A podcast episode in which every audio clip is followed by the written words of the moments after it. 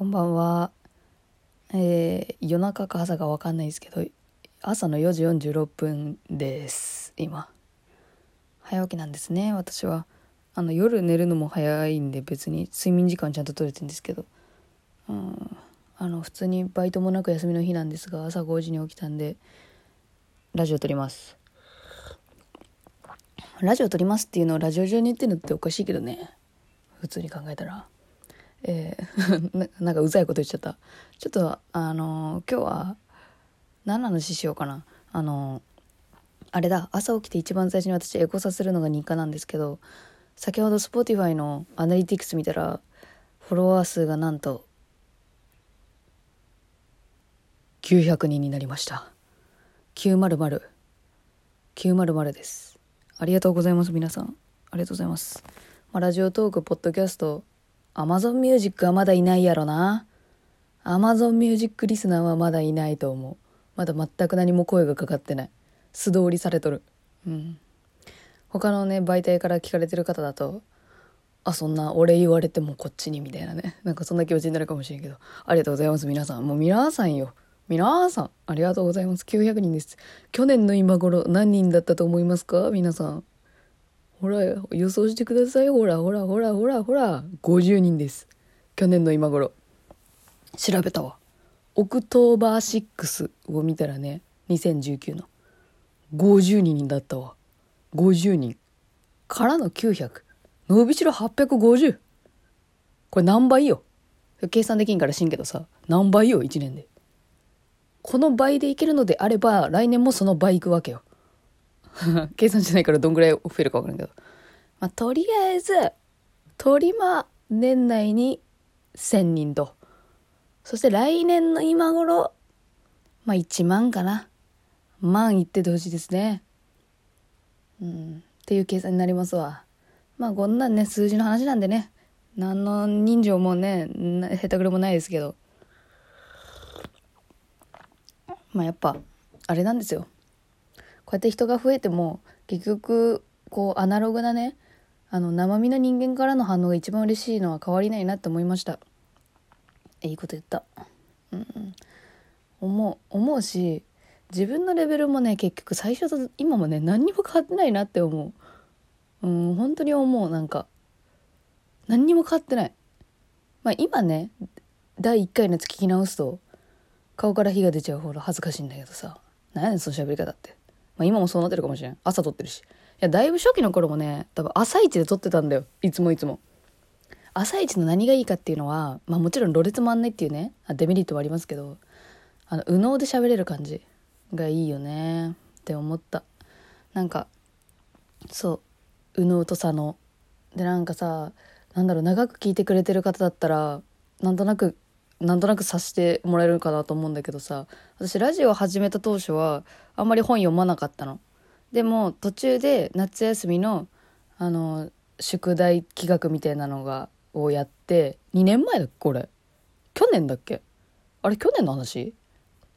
なんか夏休みの課題読書的ななんかみんなに推薦図書してもらって私が本読むみたいな。なんかあれきっかけであの正義の教室おすすめされてからだな多分。あのヤムチャさんっていうあの哲学の分かりやすい本を書かれる方がいるんですけどその正義の教室があのめっちゃ面白くてなんかある意味ラノベ的に読める部分もありかなり具体的にあの、まあ、正義を軸にいろんな哲学のなんか流れとか基本的な考え方とかやるような本なんだけどあれ読んでからすごいあののめり込んでしまってそれの次に買ったのソクラテスの弁明やからね。しかもあの古典の方。解説書とかじゃなくて。普通最初解説書行くやろと思うんだけど。まあそっからなんだろうな。でもやっぱ今一番お気に入りなのはアランの幸福論かな。アランの幸福論。なんか世界一美しい哲学書だかって言われてるんだけどなんかあれのねあのその文章のスタイルがプロポって言われる形になっててで、まあ、プロポっていうのは何かっていうとすげえ簡単に言うと TikTok みたいな感じですね。みんなに分かりやすく言うと。TikTok 的なこと。これまでの哲学があの長尺 YouTube だったとするならばあのプロポは TikTok ですね。まあ短いってこと。なんか新聞のさ一口コラム的な感じで投稿されてたやつをまとめたのがアランの幸福論っていう一個の本になってるんだけどちょっとね表現が美しいのよ。美しい。美しいしそれでいてサバサバしてるというか。うん。そんなところがあのいいなっていう。もう具体的に何も出ないんかいって。ああれあれ。アランっていうのはあれよ。幸せだから笑うのではない。笑うから幸せなのだっていう話。うん。あのねそのアランの一番好きなところはその文章が美しいところでも何でもなく私はねその幸せっていうのはあの体から来るみたいなことを結構、うん、なんか体の話を結構してるところがすごいあのいいなと思った。分かりやすくて。すぐに試せるし、うん、結局そのなんか筋肉の動かし方で幸せが変わるみたいな。ああでもそれあれだな。なんかよくあるさ最近のツイッターのさ筋トレしとけみたいなさあるじゃん。精神論で。なんかあれに似てるような教え方になっちゃったね。違う違う。全然違う。まあ最近読んでないんでちょっと忘れちゃってる部分あるかも。的な感じですごい哲学の本をまあ落ち込むために読んだりうんなんだろうなどういう時に読んでんだろうな。まあなんかそういう気持ちになった時なんかそういうことを考えたいなっていう気分の時ってありませんか皆さん。あなんで生きてんだろうみたいなやつ。でもこれってさやっぱさそのリアルの人に言ったらさ「あどうしたんどうしたんどうしたん」って心配されるからさそういう時はまあ本を読んで本と対話する的なねことでなんとかやってたんですけどああこれだわ私紹介したいの。あの池田明子さんっていうもうすでに亡くなれなられてしまってるんですけどこう女性の方でこの方すごいのがねもともとは読モなのよ。めっちゃ綺麗なの。そう。読モ何系の本だったかな？なんか赤文字系ファッション。どっちかって言ったらあのエビちゃんとかそっち系の確かなんか読モめっちゃ若い頃やられてたんだよね。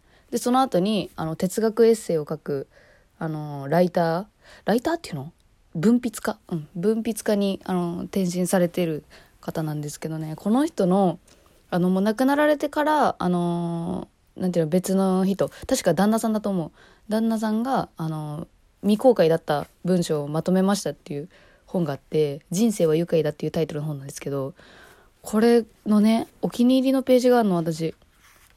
これが紹介したかった本当に。あのね私の本は売れないみたいな話をするところだったんだよね。ちょっと待ってよ。もあのあの目次目次じゃないあのページ分けちゃってた。取っときゃよかったなこのページで。ああこれだわ。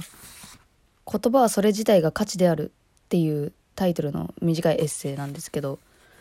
まあこれはあれですね。その文筆家としてやっぱり文字を仕事にしてるわけだからなんでこの言葉に価値がついてんだっていう話。いやこれすごい私が重なるのがさ言うたら今さまあ、YouTuber のラジオ動画とかでも同じこと言えると思うけどラジオトークでもそうだしねもうお金発生するようなあの仕組みですからラジオトークも。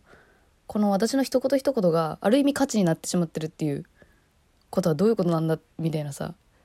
なんかあとあれだなそのリスナーからのお便り一文字一文字も価値があるものとされているからね。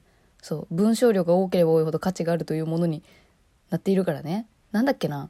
なんかあるよね。文字数によって課金する課金しないみたいなことやってる人まあいいやこの話。まあなんかそういうのに疑問を持っていたんですごいまず共感から入ったっていうのもありでこの池田明子さんは自分私の本は売れないっていう話をしてんのね。こんなこんな本は売れないみたいな。でも売れなければしょうがないって言われることが意味がわからないっていうあの主張ですね。そう。えなんでなんでっていう。なんで売れてるものがいいものなんですか？みたいな感じの。なんかそういう話なんだけどあもっとあの柔らかい言い方ねうん。でそれのね最後の一言だけでもちょっとこれは引用させてください。お願いします。そう。この人は私は全然それでいいっていう結論なのね。それでこうこう言います。決して売れてはいないけれども確実に読まれているという手ごかこいやあいや大事なとこで噛む。確実に読まれているという手応えを私は感じているっていう言葉で終わってるんですけど、まあ、これは届くべき人には届くべき内容が届くっていうことを言ってるんですね。そうだからなんだろうその一人生身の人間からのそのリアクションがあるということだと思います。まあ自分でも何て言うのかな自分のやってることに満足してるからそういうふうに言えるんだなとも思うし。っていうこのページがすごいお気に入りなの。私が売れていないからっていうのもあるしなんか本当にその通りだなと思う。その Spotify900 人嬉しいっていう言ったけど今の言った通りの感情です。伝わりますか？嬉しいって感じ。